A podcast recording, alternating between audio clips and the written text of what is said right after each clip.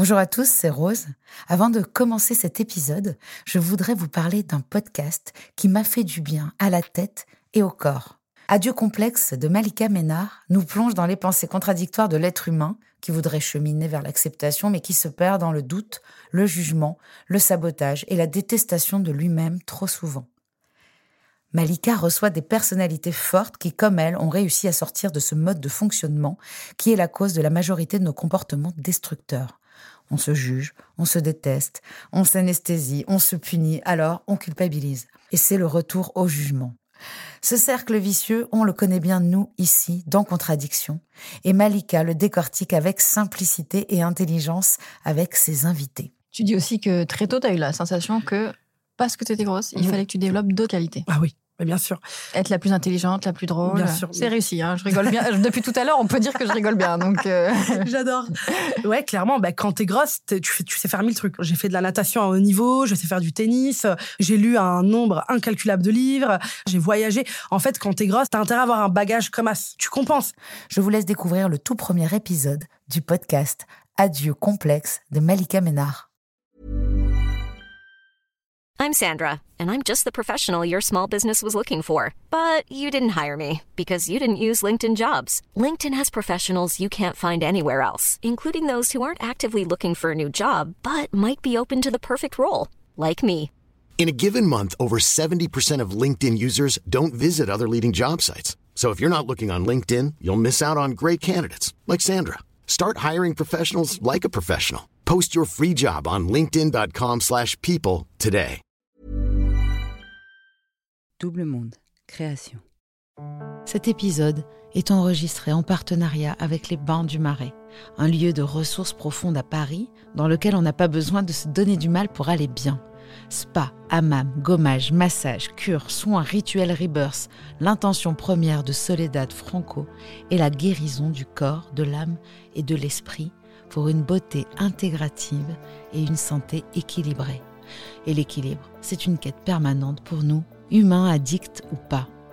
Visez l'harmonie et atteignez les bains du Marais, 14 rue Saint-Fiacre, Paris 2e. Ça détruit et puis surtout, en fait, ça te fait croire euh, que tu retournes à la case départ. Et, euh, et je, alors, aux personnes qui nous écoutent, je, je leur dirais que la première étape, c'est de s'interdire de vomir, parce que c'est la prise de conscience de, de ce qu'est un aliment. Il faut absolument, surtout pour euh, se redonner le goût à la vie, le vrai goût justement, euh, euh, c'est d'avoir notion de ce qu'on mange, d'avoir notion de ce, de ce que fait, de ce qu'est un aliment pour le corps.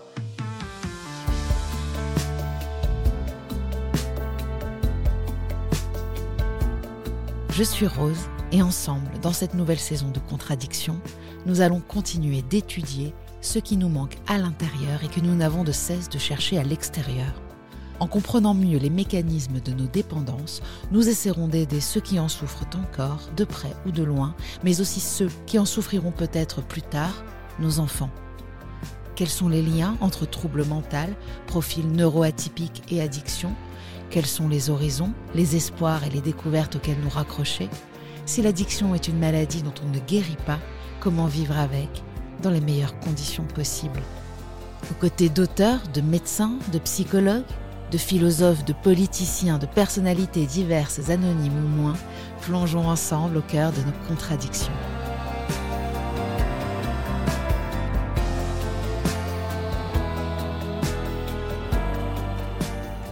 Cet épisode a été enregistré en public à la Villa Yora.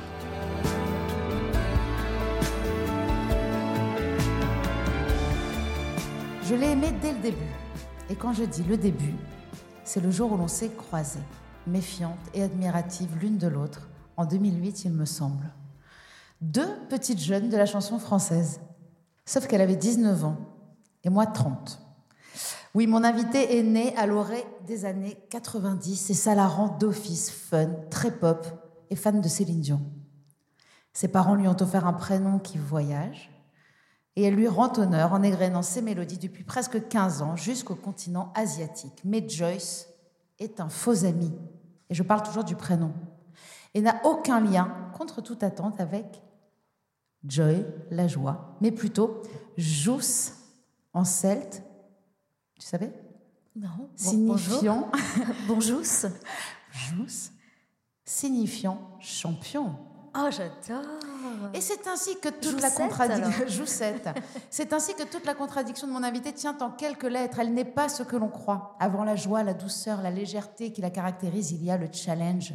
C'est une battante, mais pas n'importe laquelle, de celle qui gagne. Toute petite, elle rêve déjà de chanter et d'être marchande de bonbons aussi. Elle compose ses premières chansons à 7 ans à peine. À 17 ans, elle contacte Michael Goldman pour lui suggérer d'écouter ses titres. Son audace est récompensée puisque le fils de notre Jean-Jacques préféré des Français lancera sa carrière sur son label communautaire My Major Company. Tout lui réussit. Même si sa carrière de vendeuse de bonbons est pour l'instant au point mort. Ah, Mais oui. j'en ai pas beaucoup parlé. Ça marchait plutôt bien. Et elle réussit dans tout ce qu'elle entreprend aussi, y compris son premier régime. Comme beaucoup d'entre nous, dans les années 2000, elle opte pour celui du docteur Monsieur Pierre, Monsieur Pierre Ducamp. Que la British Dietetic Association désignera au passage comme le pire régime des célébrités. Voilà, Pierre Ducamp. le pire du camp. Elle perd 8 kilos en un mois et demi. Presque trop facile. Alors elle continue et se laisse griser par les chiffres en chute libre sur sa balance. Et c'est le début de la fin. F-A-I-M, bien sûr. Elle pèse alors 35 kilos. Nous nous croisons d'ailleurs à cette période et ces os saillants me donnent la chair de poule, mais moi, comme toute personne qui peine à s'accepter et surtout à s'affamer, parce que la privation, ça n'a jamais vraiment été mon truc, je l'envie aussi un peu secrètement. Je sais, c'est malsain. Et c'est justement pour cette raison qu'il faut en parler. Comme notre invité vient de le faire dans l'ouvrage Corps à cœur de Laurie Darmon, mais aussi dans sa chanson Si je mange, je vais en enfer. Et l'enfer, elle le côtoiera durant près de dix ans. Les nuits à transpirer tout ce qu'elle regrette d'avoir avalé, l'obsession pathologique de la maigreur, la danse machiavélique des calories dans sa tête, le manque ou l'overdose, le secret, le mensonge, le dégoût de soi, une histoire d'addict en somme. Il n'y avait que le poids de l'amour pour éclipser cet amour du poids. Oui, c'est vrai. Mais Et Personne n'applaudit. Hein Je vais la refaire, vous applaudissez Il n'y avait que le poids de l'amour pour éclipser cet amour du poids. Ah bah oui. Ah merci. J'aime beaucoup cette phrase euh, qui avait pris toute la place. hein. Parce qu'enfin, elle ne se définit plus par lui aujourd'hui et c'est la naissance de Julia, sa fille, en 2020 qui changera tout. C'est un honneur pour moi de t'avoir en os et en chair. Pour notre voyage de noces. Mais oui, euh, j'avais oublié que tu étais la reine de la galéjade et du calembour. D'ailleurs, si je mange, je vais en enfer, sera le titre de cet épisode parce que tu m'as mis un chaos technique. hein. J'ai cherché longtemps un autre titre. Il n'y a pas mieux que si je mange, je vais en enfer. Donc merci Joyce Jonathan d'être là pour cette première fois en live à l'occasion de la sortie du livre Contradiction.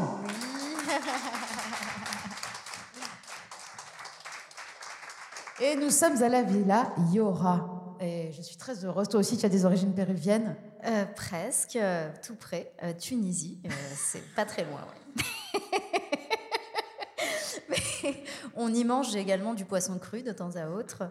Bah, en tout cas, je suis ravie d'être là pour revenir à des choses sérieuses. Et ça, me fait un peu bizarre d'avoir cette introduction. Elle est, elle est mi très fun, mi très solennelle.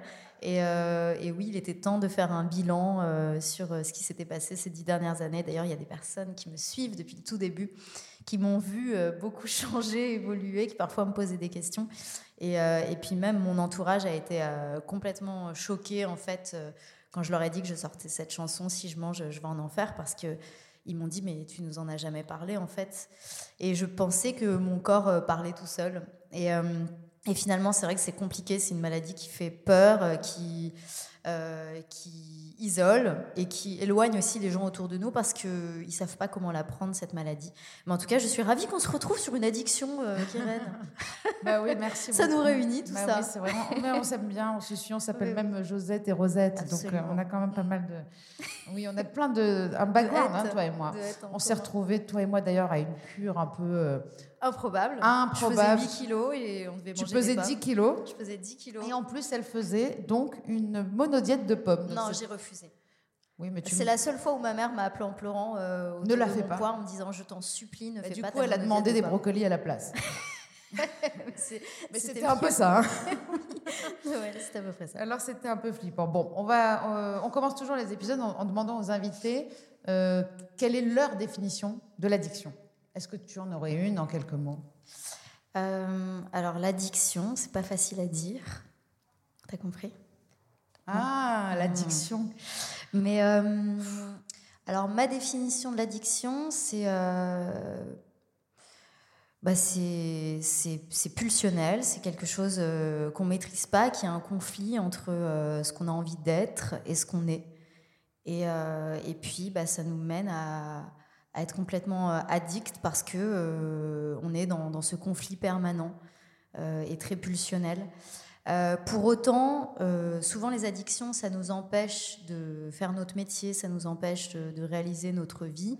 J'ai l'impression que dans notre cas, ça nous a quand même pas totalement handicapés pour faire le métier qui nous passionne.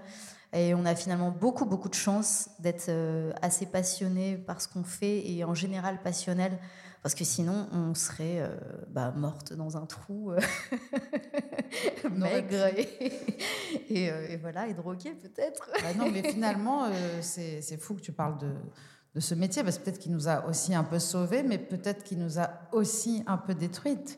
Parce que cette image euh, qu'on Mais demande. tu penses que ça serait pas arrivé euh, sans ce métier, de toute façon? Bah, on me demande pas en souvent. nous, quoi qu'il arrive? On Moi, me je pense demande c'est souvent. Si- non, déjà, on me demande si le succès a mené à ça. Euh, euh, je pense que ça serait arrivé quand même. Moi, je le dis, toi aussi. Oui, moi aussi. Mais aussi. Ça a été exacerbé par notre métier Oui. d'image, mais, euh, mais je pense que ce serait arrivé quoi qu'il arrive, parce qu'il y avait un- de mon côté un terrain en tout cas. Ah, il y avait un beau terrain. Voilà. Bah, déjà, la Tunisie, hein, c'est un beau Déjà la terrain. Tunisie, C'est un beau terrain. et la harissa. Et la harissa. Hmm. Et. hum, Parce que ça harisse les poils. Oh là là là là là stop, c'est trop. Alors, tu as parlé de ce trouble du comportement alimentaire que récemment, et donc en ce mois de janvier 2024, je le dis pour les gens qui écoutent ce podcast, un témoignage dans le livre de Laurie Darmon, qu'on a invité d'ailleurs ici pour parler euh, d'anorexie mentale. Euh, je ne sais pas si, si- si tu te reconnais aussi dans son témoignage à elle, parce que c'était quelque chose d'extrêmement rigoureux, elle, elle- ça ça se traînait une, euh, une, euh, je sais pas, une vie militaire. Ouais, ouais. Donc, ce titre, euh, Entêtant aussi, en parle. Euh, il est entêtant parce que je l'ai beaucoup écouté, tu me l'as envoyé. Ouais. Et j'ai hâte que vous puissiez l'écouter. Ce sera ce soir à- dans, la nuit, non? C'est ce soir nuit? à minuit, ouais. Ouais, c'est- il est incroyable, vraiment, c'est un refrain. Bah, Euh, Merci. Voilà, je ne vais pas le chanter. Il parlera à beaucoup d'entre nous, parce que si je mange, je vais en enfer. En vrai, il y a ce côté-là vraiment infernal de la nourriture. On a en fait, c'est diaboliser la- les aliments. Ouais. Ça, ça, ça, ça commence par rapport au premier régime, souvent. Oui, alors euh, pour moi, c'est exactement comme ça que ça a commencé, avec un régime et l'interdiction en fait. Et, euh, et je me suis mise à être ma propre ennemie parce que je m'interdisais des choses que je trouvais euh, délicieuses, qui me faisaient envie. Et j'allais à l'encontre de ma personnalité parce que je sais que je suis gourmande. Ça fait partie de moi. Euh, J'aime saliver devant un truc, euh, un, je sais pas, un fondant au chocolat, un- toi des aussi, hein. Euh, oui, bon, je le suis un peu moins maintenant. Euh, De toute façon, je me suis, je me suis dégoûtée de pas mal de choses. ouais, c'est ça. Non, non, mais là, j'ai retrouvé un juste milieu. Et justement, c'est pour ça que j'arrive à en parler aujourd'hui. C'est que je me considère guérie. Et, euh, et en fait, euh, moi, je suis très gourmande. euh, et je, je me dis, c'est même l'appétit de la vie en général. Euh, quand on est gourmand, c'est qu'on a envie de vivre des choses, on a envie d'avoir des émotions, des, des sensations. Et, euh, et, euh, et donc, j'allais à- complètement à l'encontre de qui j'étais et, de mes- et de mes pulsions, pour le coup. Et ce qui fait que quand ces pulsions bah, venaient, enfin, étaient, étaient là malgré moi, parce que je, je luttais contre moi-même, bah, je craquais de façon complètement folle. Alors, donc, pour revenir à ta question, moi, je pense pas avoir fait de l'anorexie mentale parce que j'avais besoin de manger. C'était pas euh, l'idée de, de ne pas me nourrir. Tu peux te dire ce Euh, que c'est l'anorexie mentale? L'anorexie mentale, c'est vraiment quand on, on- on veut complètement disparaître, qu'on ne veut pas manger et, euh, et qu'on on n'alterne pas nécessairement avec de la boulimie. Euh, la boulimie, ça va vraiment être des épisodes où on se gave de plein de choses. Ça s'appelle des crises. Voilà, des crises et, euh, et qui est encore différente de l'aérophagie. Oh, c'est pas Euh, l'aérophagie, hein, c'est l'hyperphagie. fait- ça fait- Hyperphagie. Ça fait de l'aérophagie. C'est génial. Alors l'hyperphagie, c'est quand on mange beaucoup trop qu'on va exploser, mais qu'on ne vomit pas, c'est ça? Oui. Et euh, ça fait de l'aérophagie, forcément. et, Voilà. et des Ah, mon père a aérosols rigolé, je crois que ça le concerne. Alors, maman, on t'a pas demandé d'interviewer, mais, dis- mais pourquoi pas? Mais pourquoi pas, j'ai envie de dire. Mais pas du tout. Ah j'ai on va répéter la filles. question de ma mère, c'est important. Est-ce qu'elle a été une petite fille grosse? Mais même pas. En fait, euh, j'étais plutôt petite filiforme. Euh, et euh, Et puisqu'on mot- parle de ma mère, parlons de la tienne. Mais ma mère n'était pas une, une petite filiforme. Euh, et je pense que j'ai eu cette- cet héritage émotionnel, puisque elle, a- a- depuis qu'elle est née, elle a peur de grossir. Et, et en fait, euh, euh, ça fait que mon modèle de référence, euh, quand j'étais petite, c'était quelqu'un qui avait peur de grossir en permanence. Et donc le frigo était rempli que de fromage blanc 0%, de tofu à rien, et, de, et je la voyais jamais manger. tofu euh, à rien. Non, mais, À rien comme euh, la race arienne voilà. C'est ça. Et, euh, et en fait, euh, et je la voyais jamais manger des pâtes. Enfin, elle avait diabolisé les pâtes. Ah, alors, bah voilà. euh, alors, moi, j'ai été élevée aux pâtes, en revanche. Bah ouais, mais après, à côté de ça, euh, elle m'a jamais dit euh, il faut pas que tu manges ça. Euh, J'ai eu un accent belge un peu en le disant. Mais elle m'a jamais interdit. Au contraire, euh, j'ai deux grandes sœurs, elles nous achetaient des danettes, des conneries à manger. Même s'il n'y avait pas des paquets de gâteaux toute la journée, on n'était absolument pas restreinte de quoi que ce soit. Mais euh, voilà, au fil des années, mes grandes sœurs ont grandi. Euh, Enfin, elles, avaient- elles ont 4 ans et 5 ans de plus que moi, et, euh, et elles, elles ont eu donc leur adolescence 4 ans et 5 ans au-dessus de moi. Et je voyais le regard de ma mère sur mes sœurs, euh, qui, qui, voilà, qui les voyait changer, euh, leur corps se modifier. Et je pense que j'ai beaucoup, euh, j'ai vraiment fait une, une image de, de ce truc-là, et j'avais hyper peur moi de décevoir ma mère et, euh, et de grossir. Tout à fait. Je vois ma sœur qui se reconnaît tout à fait. euh. Et euh, Non, mais parce que elle, elle, euh, elle, euh, quand on est plus petit, on voit comment les parents euh, regardent les grands, en fait. Et on se rend compte qu'on a peut-être envie de rester la petite fille, nous. Hein il y a de ça. Il y a ce truc-là. Il y a l'idée d'être femme-enfant un peu euh, Ouais, à vie. à vie. Mm. Et, euh, et puis aussi, euh, et puis aussi le, ma mère, c'est ma référence.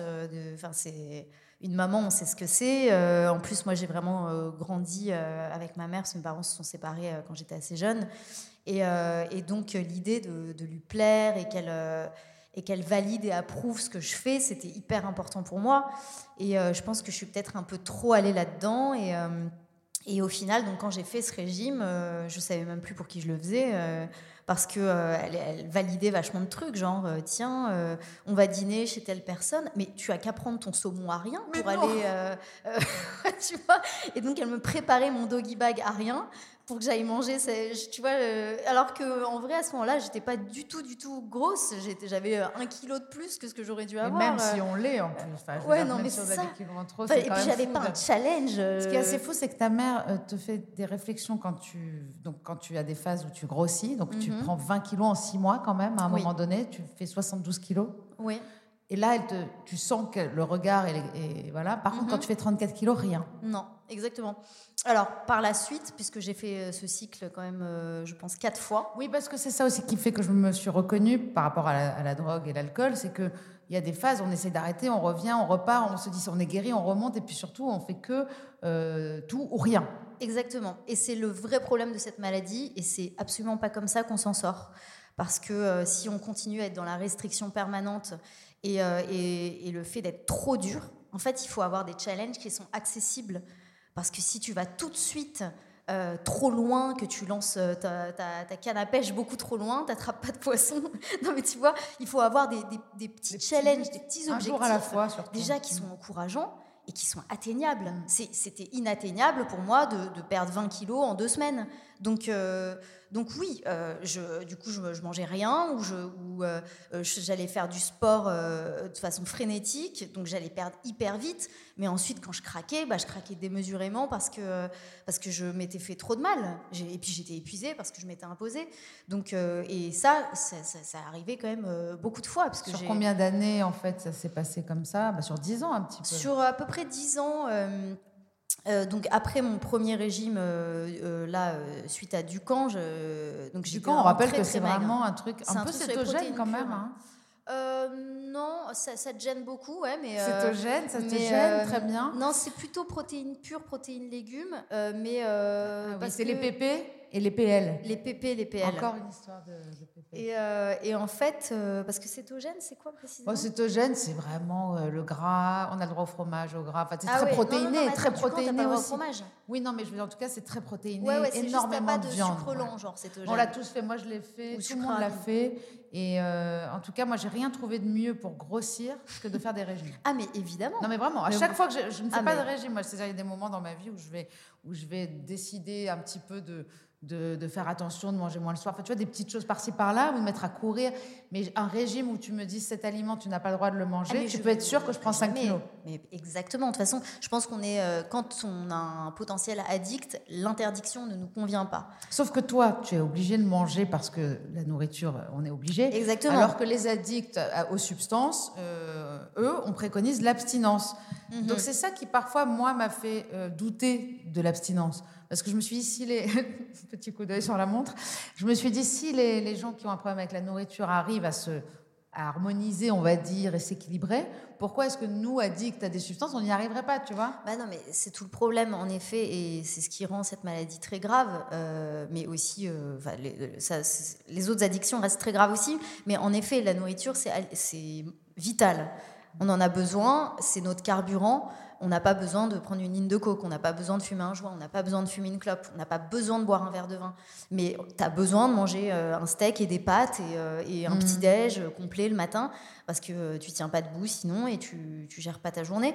Euh, et, euh, et en fait, c'est là où est tout le problème, c'est de définir le seuil où, euh, où bah, tu considères que c'est normal quand tu manges et puis bah, tout d'un coup tu vrilles et c'est plus normal.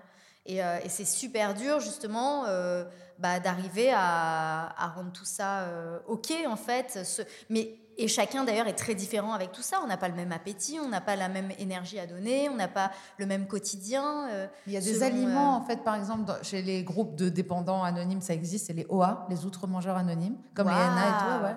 Mais ça fonctionne très bien, hein, je préfère en parler parce que ça, Ok. ça marche très bien. Euh, Il y a des aliments interdits quand même. Donc, Ah on, ouais. bah, on sait le que- sucre, quoi. Bah, évidemment, on sait Ouais. que pour ces personnes-là, si tu commences à faire une tartine de pain beurre, et ben, tu vas manger tout le pain de mie et tout le beurre. Ouais. Et si tu commences à prendre un croissant, tu vas en prendre 15, on le sait. Ouais, ouais, ouais. Bien, bah, alors moi, en tout cas, au aujourd'hui. oui, je sais, Mais, mais, euh, au début, en tout cas, peut-être. Ouais, mais je trouve que c'est.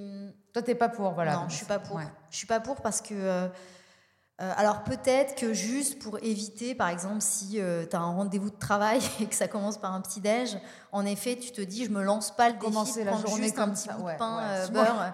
Ça, c'est Euh, un gros défi. Non, mais tu vois, alors que tu sais que potentiellement ça va te faire vriller. En effet, mieux vaut s'éloigner du truc qui va te faire vriller. Par contre, euh, le vrai idéal. Il y a une vrille en fait quand même qui bah, s'opère. il y a une vrille, évidemment. C'est-à-dire tu la sens venir, comment tu sens? C'est-à-dire tu manges ce, ce truc et tu sais que ça va être impossible de t'arrêter Tu le sais déjà? Oui, alors je le, à l'époque, parce que encore une fois, Oui, oui, oui, aujourd'hui, je n'ai aucun problème. euh, justement, je, je suis trop fière quand je vais chercher ma fille de prendre un petit bout de brioche au chocolat avec elle et je me dis euh, que j'ai Oui, parce que ma tu, vie. tu genre. racontes que dans le livre de Laurie, tu racontes que à l'époque, tu regardais les mamans partager le goûter et tu disais je ne pourrais jamais faire ça. Ah bah oui, je, me suis dit, euh, enfin quand, quand je vivais ça, je voyais les mamans donc avec leurs enfants aller les chercher à l'école et je me disais mais moi j'aurais volé le paquet de gâteaux à mon enfant, j'aurais tout mangé, il n'aurait même pas eu le temps d'en manger un genre. On est d'accord que euh, pendant longtemps, moi j'aimerais qu'on arrive quand même plus au, au comment plutôt qu'au pourquoi. Parce que le pourquoi, bon, on a compris, c'est toujours de toute façon, on consomme par manque de quelque chose. Un tu le dis dans ta chanson, c'est un vide immense, il y a quelque chose à remplir, remplir ta pensée, mais remplir aussi tes pensées. Euh, pendant euh, des années, tu as cette double vie qui est de t'alimenter un peu avec les gens pour faire semblant d'être normal et de t'affamer d'un autre côté, ou alors l'inverse, c'est-à-dire euh, de faire genre que tu manges normalement et de faire des crises de- de- d'hyperphagie euh, chez toi pendant 10 ans, c'est ça? Ouais, ouais, exactement. Donc c'est tu ça. te balades avec un tube de citrate de bêta, de, c'est ça? Ouais. Ouais. Ah, le citrate de bétaïne était un indispensable. Et puis, euh, ou l'oméprazole, le gaviscon. Enfin, j'avais mon vanity de folle, quoi. Et, euh, et puis. euh, Faut vanity. non, mais tu vois, genre vraiment, si je partais un week-end, j'étais obligée d'avoir ce vanity. Mais, mais voilà, en effet, c'est, j'alterne entre ces périodes. et, et Est-ce que tu avais faim? Oui, j'avais tout le temps Tout faim. le temps, enfin même quand... Ouais. Ouais, bah en fait. ton- Parce que je vois des façon- gens qui ne mangent pas et qui n'ont, ils n'arrivent plus à avoir faim pendant des jours et des jours. Oui, mais ça, c'est parce qu'ils font de l'anorexie, que leur, euh, leur Oui. estomac est tout petit. Oui. Euh, non, moi, le problème, c'est que mon estomac, je- de toute façon, je n'avais plus de sensation ni de faim, ni de. ma satiété était complètement, complètement déréglée. Euh, mais, euh, mais oui, au-delà de ça, le fait de combler un manque, le combler, de combler ses pensées. En fait, je pense que pour tout le monde qui vit un TCA, il n'y a pas un facteur, mais il y a c'est, multifactoriel. Donc moi, je sais que c'est né d'un régime et de l'envie de plaire et, et surtout de satisfaire sans doute euh, ma mère. Euh, et, et je me rendais compte aussi euh, bah, que le regard des autres changeait autour de moi parce que quand j'ai commencé à maigrir, bah, je, je plaisais beaucoup plus, j'avais beaucoup de compliments. Et puis on se sent mieux en vrai. oui, on se sent mieux, on se sent plus léger, mais jusqu'à oui. un certain degré. Sauf que moi, j'étais encore au régime quand je faisais 34 kilos, ce qui n'est pas normal. Et et j'étais encore là à trier les aliments, à demander euh, la sauce à part. euh, Là, j'étais là. Donc, et euh, t'étais là en plus. Oui, j'étais là. À cette période-là, j'ai vu ça. J'ai vu dans ton assiette que tu enlevais un, un champignon même. Je sais pas. ah non, ch- le champignon, je le champignon, tu l'aimes bien, ouais. non, il y avait autre chose. Tu pouvais enlever. Oui, enfin, on Oui, était peut-être sur des- une amande, par exemple. Une amande, voilà. Ouais. Mais, mais voilà, et, et en dehors de ça, j'étais entre deux albums. On est dans un métier qui, qui, qui nous donne le sentiment d'énormément exister quand on est en pleine actualité et de plus du tout quand on ne l'est pas. Et, euh, et entre deux albums, bah, c'est un vide immense. Euh, on n'est pas attendu au bureau, on est attendu par personne. Et, euh, et en plus de ça, j'ai une relation avec, bah, bah, tout le monde le sait, je pense, le fils du président de la République, que je rencontre avant que son père soit président. Et les gens venaient me parler en tant que belle-fille. Tu dis ça pour pas qu'on pense que tu as été avec lui parce qu'il était fils de président. Non, mais je veux dire, j'ai vu l'évolution aussi. Donc, On pourra euh, parler de Gabriel Attal après. Quel relou. J'ai vu l'évolution des personnes qui tout d'un coup euh, changent leur regard sur toi. C'est pour ça que je le précise. C'est que tout d'un coup, euh, les gens venaient me parler uniquement parce que j'avais cette position-là euh, sociale. Et, euh, et en fait, c'était infernal parce que déjà que je me sentais assez vide à ce moment de, de ma vie, euh, et c'était complètement amplifié par le fait que les, viennent- les gens viennent me parler pour ça. Pourquoi tu étais euh, vide à ce moment-là? Enfin, qu'est-ce qui n'allait pas dans ta vie? Bah, J'étais entre deux albums. Ouais, mais le couple, qu'est-ce qui il y avait quelque chose qui, qui était Bah, le couple, de toute dur façon, à apporter. Au début, j'étais j'étais à fond, mais très vite, je me suis effacée. J'étais plus. De toute façon, j'étais pas dans le moment présent. Je, ma vie, c'était de penser à la bouffe. non, mais tu vois, de faire des listes de ce que j'avais mangé, de, de quand même planifier mes prochains repas euh, diététiques, euh, de. euh, Ton premier rendez-vous avec lui, c'est dans une pizzeria, c'est voilà, l'enfer. exactement. Il me donne rendez-vous après qu'on ait eu notre. bref. Oui. Bon, bref, il me donne notre premier date, vrai date, c'est Ah. dans une pizzeria. Et, euh, et je me disais, c'est vrai que c'est sympathique.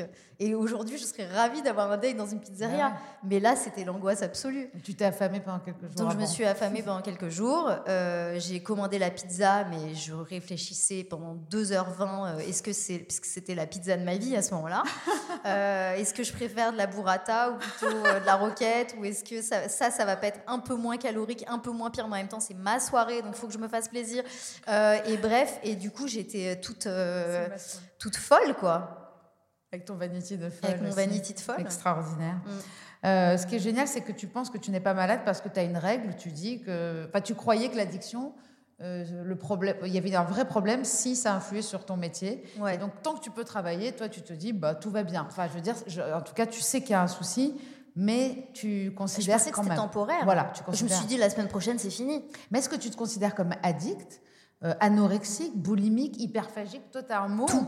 Ouais, Tout. ouais, bah. Est-ce alors que t'as eu pas, d'autres pas hyperphagique dans le sens où. euh, euh, parce que hyperphagique, t'as pas d'épisode compensatoire. C'est-à-dire que euh, tu fais que manger, tu deviens vraiment, vraiment obèse. Et quand tu Euh, es arrivé à 72 kilos, c'est ce que tu as fait. Oui, mais je, je faisais quand même énormément de sport à côté. Tu Euh, mangeais vraiment beaucoup. Et je mangeais vraiment beaucoup. Mais euh, oui, je faisais. euh, je, je dînais trois fois. euh, Toi, c'est le sport, la compensation, c'est pas Oui, vomir c'était le, le vomi, je me le suis interdit très vite. Parce que je savais que c'était c'était là, le, gouffre était là. Tu as une sagesse aussi de savoir que ça détruit. Bah, ça détruit, et puis surtout, en fait, ça te fait croire que tu retournes à la case départ. Et, euh, et je, alors, aux personnes qui nous écoutent, je, leur dirais que la première étape, c'est de s'interdire de vomir, parce que c'est la prise de conscience de, ce- qu'est un aliment. Il faut absolument, surtout pour euh, se redonner le goût à la vie, le vrai goût justement, euh, c'est d'avoir notion de ce qu'on mange, d'avoir notion de, de, ce que fait, de ce qu'est un aliment pour le corps. Euh, et, c'est vrai que si on vomit pas quelque part, de toute façon, c'est ça qui fait qu'on va, on va avoir envie aussi d'arrêter ces crises-là et de s'en sortir. Exactement. Parce qu'il y a des filles qui, toute leur vie, euh, bon, je sais pas, je vais pas rentrer là-dedans parce qu'en plus, je veux aller plus loin. Mm. Euh, donc, ta souffrance, on la ressent parfaitement dans ce titre qu'on découvrira donc cette nuit. Si tu manges, tu vas en enfer. Mais si tu manges pas, aussi, c'est l'enfer. Et on a, il y a des gens aujourd'hui qui commencent à parler, c'est un peu comme le MeToo, je sais pas comment on pourrait l'appeler, toi qui es toujours très drôle bah, C'est le sujet ta bouffe, euh, le, le coming food. Moi, je dis que je fais mon coming food. Qu'est-ce que tu attends, toi, de la sortie de cette chanson? Euh, Tu dévoiles que tu t'es construit un monde isolé de tout et des rendez-vous joyeux. Et tu dis une phrase très forte, très forte qui dit Si je, je ne sais pas me nourrir, mieux vaut se laisser mourir. Mm-hmm. Euh, cette phrase qui est très forte, c'est de dire aux gens il ne faut pas qu'ils voient que je ne sais pas me nourrir. Cette phrase est très forte.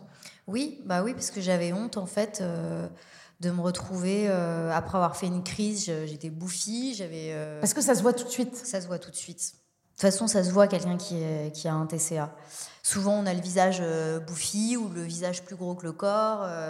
Et, et, puis, enfin, ça se voit dans Parce les que yeux, la mastication ça peut se voir sur les mains, ça peut se voir sur plein de choses. Oui, la mastication, ça fait gonfler les joues. Et en fait, et en fait oui, j'assumais pas de, de, me retrouver, de faire comme si de rien n'était. De toute façon, j'avais parfois le cœur qui battait à 10 000 à l'heure parce que j'avais mangé trop de sucre. En fait, tu as l'impression d'être en gueule de bois permanente. Ouais, euh, je connais. Euh, sauf que moi, pour le coup, je connais pas. oui, parce que toi, justement, il n'y a, pas eu d'autres, y a pas d'autres trucs. Il n'y a, pas, d'autres addictions. Non, il n'y a pas l'alcool, il n'y a pas de y a le jamais sport, drogué. Le sport un petit peu. Alors aujourd'hui, je fais beaucoup de sport, mais. Enfin, à l'époque, l'histoire du sport, c'est ça qui est fou, c'est que tu fais beaucoup de sport, mais il n'y a aucun plaisir dans ce sport. Ah ouais. Ah, je détestais. Donc en fait, il n'y a aucun plaisir dans rien. Si, dans la musique. Que dans la musique. Dans la musique et l'amour quand même. J'adore aimer, j'adore faire des chansons et j'adore être en concert. C'est les moments où je me sens vivante et dans le moment présent. Mais par contre, euh, après, euh, dans, dès que je rentre chez moi, je me sens très, très seule et très isolée. Euh, mais après, à côté de ça, euh, oui, j'ai pas d'autres addictions. Je, bois très occasionnellement. Je me suis jamais droguée. Euh, donc, euh, donc, vraiment, mon, addiction, c'était ça. C'était la bouffe et c'est ce qui me faisait complètement vriller. Donc, en effet, le sport. Je ne prenais pas de plaisir. Et justement, il y a peut-être un an, parce que maintenant je cours régulièrement et j'adore ça, j'ai vraiment découvert euh, la sensation euh, de courir et de lâcher prise quand on court. Et en fait, euh, et franchement, le corps est très bien fait parce que plus tu cours et plus tu sais courir. Et, plus t'aimes. Et plus t'aimes. Et, en fait, t'es es une voiture, quoi. Tu, j'ai couru 5 bornes ce matin, j'étais tellement heureuse. C'est bien 5, non? C'est bien 5. Ouais, c'est bien 5. Moi, je trouve qu'il faut pas trop, enfin, faire des trop longues distances. C'est là que tu t'habilles. 5 tous les deux jours, c'est bien. Mais toi, tu cours tous les jours, non Non. Non, je cours genre trois fois par semaine. Ah, mais je fais cinq, hein. Je fais pas cinq plus. Aussi 5 ou 7 max. Ah, 7, c'est beaucoup. En combien mmh, Je fais 10 km heure. Donc 5 km, 30 minutes. 5 km, 30 minutes Ah oui. Ah ouais, tu, tu parfois un peu moins. Bah, Audrey te le dira, je suis une vraie gazelle maintenant. Ah ouais. Mais euh, Audrey, euh, Audrey elle, nous prépare le marathon, quoi. Elle nous prépare le marathon. Mais pour l'instant, elle fait 7. Donc bon, et tu sais que c'est x7, hein x6. x6, pardon. 7 x 7, 49. Voilà. Euh, euh, et donc justement, euh, il y a, y a peut-être un an, je me suis dit cette phrase, je ne cours plus pour le score. Ça m'intéresse plus. Et, mais même globalement, dans ma vie, je ne cours plus après le score. C'est, je cours vraiment après euh, euh, la, sensation que je vis à ce moment-là et, le moment présent. Alors, c'est, facile à dire euh, parce que quand on grandit, on est tourmenté par un milliard de trucs et, et, on peut se prendre la tête juste du fait de grandir, de pas se sentir en sécurité dans sa vie, de se dire qu'on n'a pas assez accompli de trucs. donc, c'est sans doute la maturité aussi qui me fait me dire ça. Mais mais je, je, pense que voilà, en tout cas, j'ai passé cette étape-là. Et, euh, et, et aujourd'hui, j'ai du recul. Et c'est pour ça que j'ai fait cette chanson. C'est pour ça que j'arrive à en parler, puisqu'on s'est quand même vu beaucoup euh, ces dix dernières années. Et je t'en ai jamais parlé comme ça. Euh, je, je, niais quand même beaucoup de choses. Tu m'as parlé. je t'ai parlé, c'est vrai. C'est vrai que j'avais l'impression d'être privilégiée quand même, parce que je sentais que. En fait, je sentais que tu étais très seule. J'avais l'impression mm. que tu avais personne à qui dire ça. Ben, je le disais à personne. Absolument à personne. Et donc, tu vois, comme on n'était pas euh, ultra amis et hyper proches, le fait que tu me le dises, ça me faisait vraiment sentir privilégiée dans le sens, et puis surtout, j'avais peur que tu, que tu n'aies personne à qui parler. Pour que tu me le dises à moi, tu vois ce que je veux dire? Oui, mais souvent, on... enfin, je, je trouve T'as senti qu'il y avait un petit Bah, terrain. déjà, euh, non, mais je pense Moi, c'est l'Algérie. on a- mais je pense qu'on a eu une complicité assez vite déjà. Et puis finalement, de parler à quelqu'un qui te connaît pas trop, Mm. t'as l'impression que t'es pas jugé. Et, euh, et c'est ça qui est très dur en famille, par exemple. T'as le sentiment d'être tout le temps jugé. Donc quand tu vas dire un truc, euh, t'as la honte. Et puis euh, d'ailleurs, on se l'est dit, le TCA, c'est un truc qui fout trop la honte. On a beaucoup les gens moins de préfèrent mal. parler, Ah, on préfère que- dire qu'on est drogué que, euh, que boulimique. Moi, j'étais héroïnomane, par contre, dire que tu C'est fais des top. crises de- Ah ouais. d'aérophagie. c'est jamais top, l'aérophagie. Non. Mais euh, je, je veux, je veux aussi terminer. Je ne sais pas si tu as encore un peu de temps ou pas. Trois minutes. Merde. Alors, euh, J'aurais aimé que ça dure mais moi aussi, plus. moi aussi. Je, Et je, je chante ce soir, c'est pour ça. c'est ça, je suis obligée d'aller en accéléré sur la fin et c'est dommage parce que c'était mes meilleures questions. Ok. Euh, en tout cas, du coup, je vais moi-même faire un, un petit récap. Donc, tu as tes premières victoires, c'est quand tu, tu manges un plat de pâtes ou un coulant au chocolat, tu te dis, je peux le faire, je peux me faire plaisir. Et ça, c'est assez merveilleux de lire ce genre de, de choses. Oui, alors ma vraie première victoire, euh, que je conseille euh, pour ceux qui traversent un TCA, c'est euh, de ne pas changer les garnitures au restaurant et de ne pas enlever les sauces. Euh, déjà parce que tu as beaucoup moins faim en fait quand, euh, quand tu, tu manges une sauce, quand tu manges une garniture qui est normale. tu qui est faisais adaptée tout enlever. elle allait en cuisine, s'il vous plaît, vérifier ce que les Ouais, gens ouais, cuisinaient. que la, la Elle personne. allait euh, regarder. ouais. Non, mais parce que je suis allergique au sucre et à l'huile. Voilà, exactement. Tu t'inventais des allergies. M'inventais, ouais. Et en fait, tu as un déclic quand même, c'est ça qu'il faut, il faut arriver là quand même. C'est que on, on- souvent on consomme par manque d'amour. Après, ça peut être l'amour de soi, hein, l'amour Mhm. de quelqu'un, de soi. Il y, a, il y a un vide, il y a quelque chose. Et donc, pour guérir, la solution, c'est de mettre de l'amour. Et donc, qu'est-ce qui s'est passé? Eh bien, tu es tombée enceinte un petit peu comme un miracle, puisque tu n'avais plus tes règles en plus avec cette, euh, ce trouble du comportement alimentaire. Tout à fait. Euh, je savais pas si j'étais euh, si j'étais fertile ou non, puisque j'ai pas eu mes règles pendant presque 5 ans. Et, euh, et en fait, je prenais quand même toujours la pilule et mes- même mes fausses règles ne, ne- ne voulaient pas venir, ne, ne- ne s'accueillaient plus euh, chez moi. Et, euh, et donc, euh, quand j'ai arrêté ma pilule et que j'ai décidé de tomber enceinte, je suis tombée enceinte le lendemain. Donc, c'est assez miraculeux.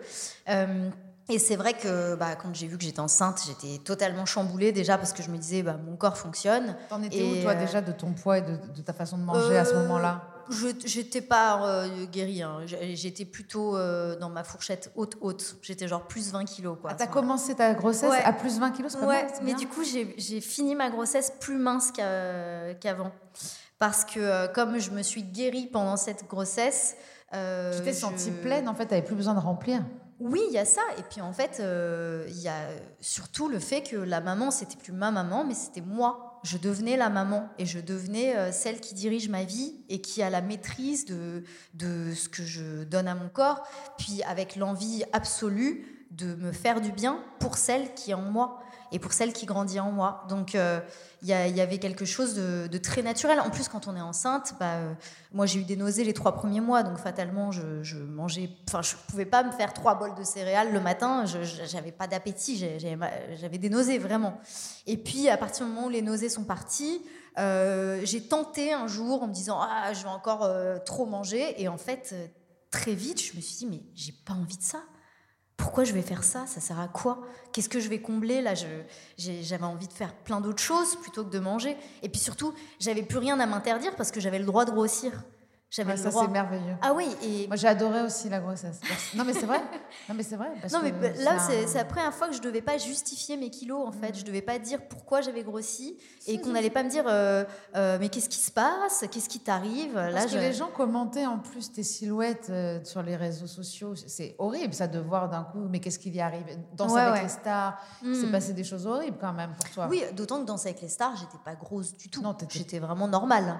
Mais tu racontes, donc tu t'affamais et donc tu n'arrivais pas à faire euh, ce qu'il fallait faire Non, en fait. j'avais zéro énergie. En fait, je faisais le régime du camp pendant euh, Danse avec les stars. Donc, euh, je, je m'autorisais des pommes potes sans sucre ajouté.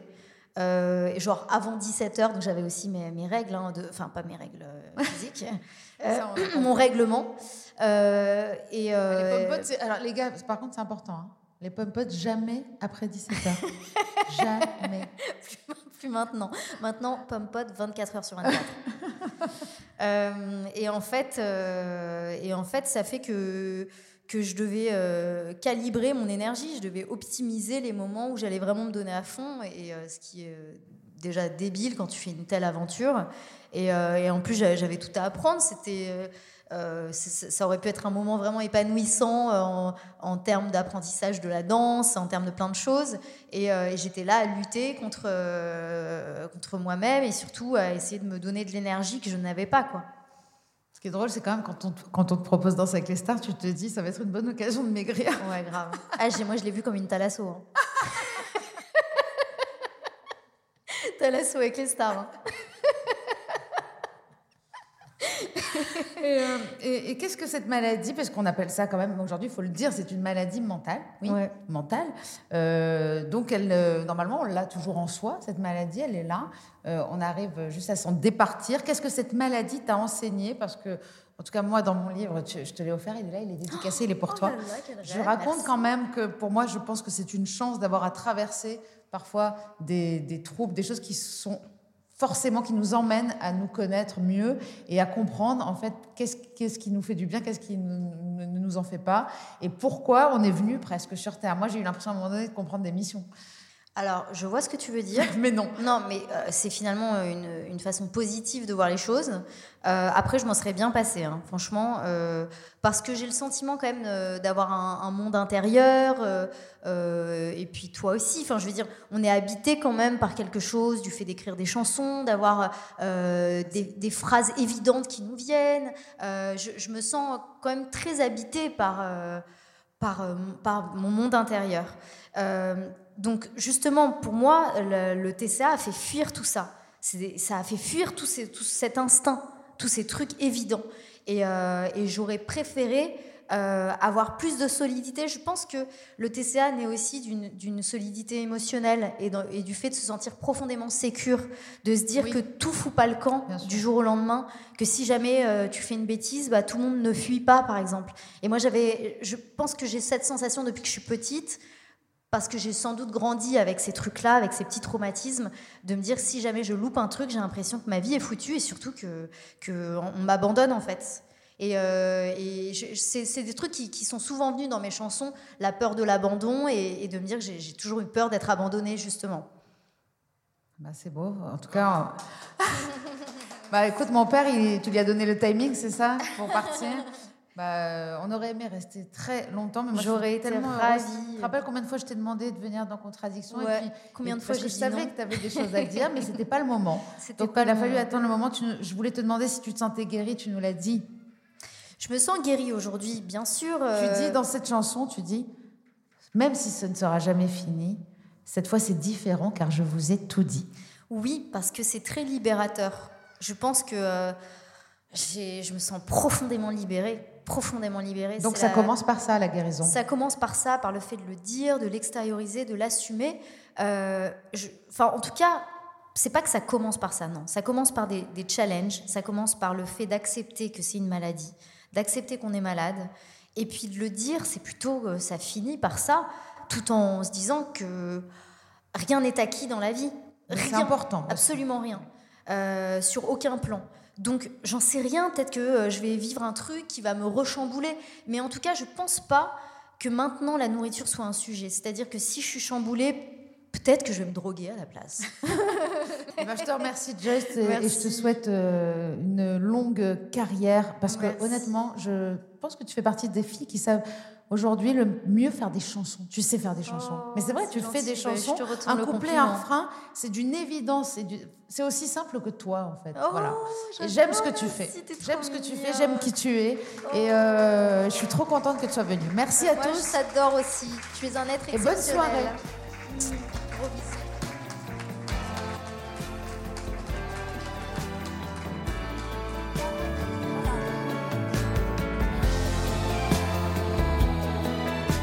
Rendez-vous dans 15 jours sur toutes les plateformes d'écoute pour un nouvel épisode. Et en attendant, retrouvez-nous sur les réseaux sociaux de Rose, de Double Monde et de Contradiction.